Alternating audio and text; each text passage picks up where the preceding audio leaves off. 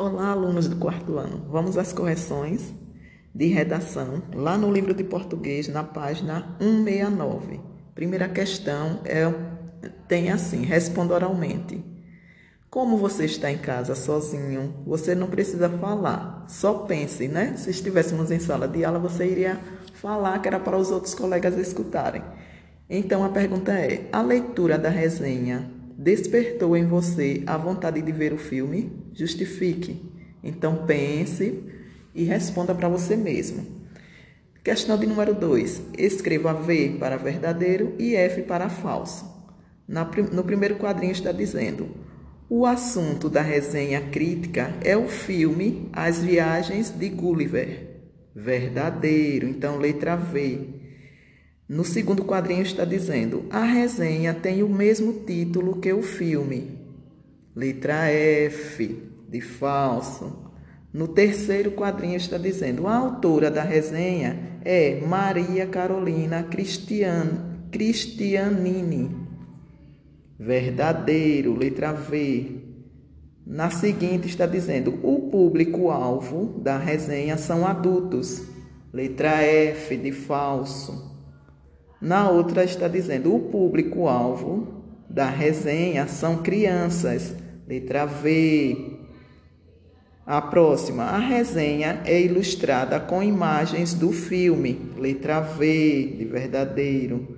A penúltima está dizendo: o filme As Viagens de Gulliver é baseado em fatos reais. Letra F, de falso. E a última, o último quadrinho está dizendo: a resenha se refere a uma obra de ficção, verdadeiro. Na terceira questão diz: responda. Quem costuma ler resenhas críticas de filmes? Então, a resposta será: aquelas pessoas que buscam informações mais detalhadas sobre lançamentos na área. Área. Letra B. O personagem Gulliver é mesmo um gigante? Resposta: Não. Gulliver é um homem normal que foi parar em uma terra de seres minúsculos. Ele só é gigante se comparado a esses seres. Questão de número 4. Justifique o título Gigante Atrapalhado, levando em conta o que você leu na resenha. Então, gigante.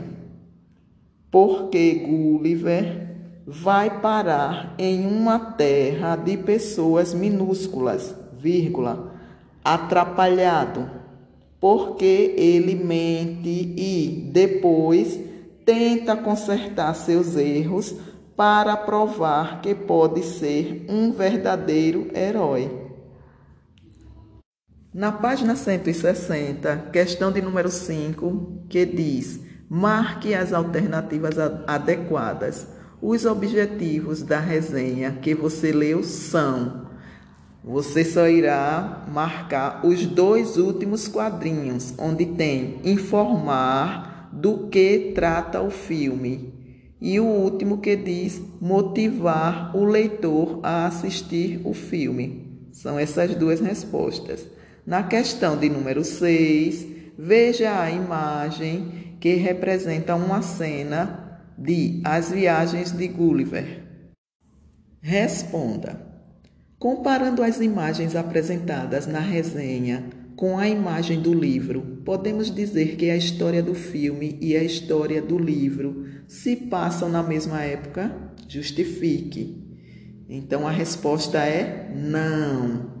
Qual é a justificativa? Levando em conta as vestimentas usadas pelo personagem Gulliver no filme. Quais são as vestimentas dele? Bermuda e tênis. Ponto. Terminamos a nossa correção de redação.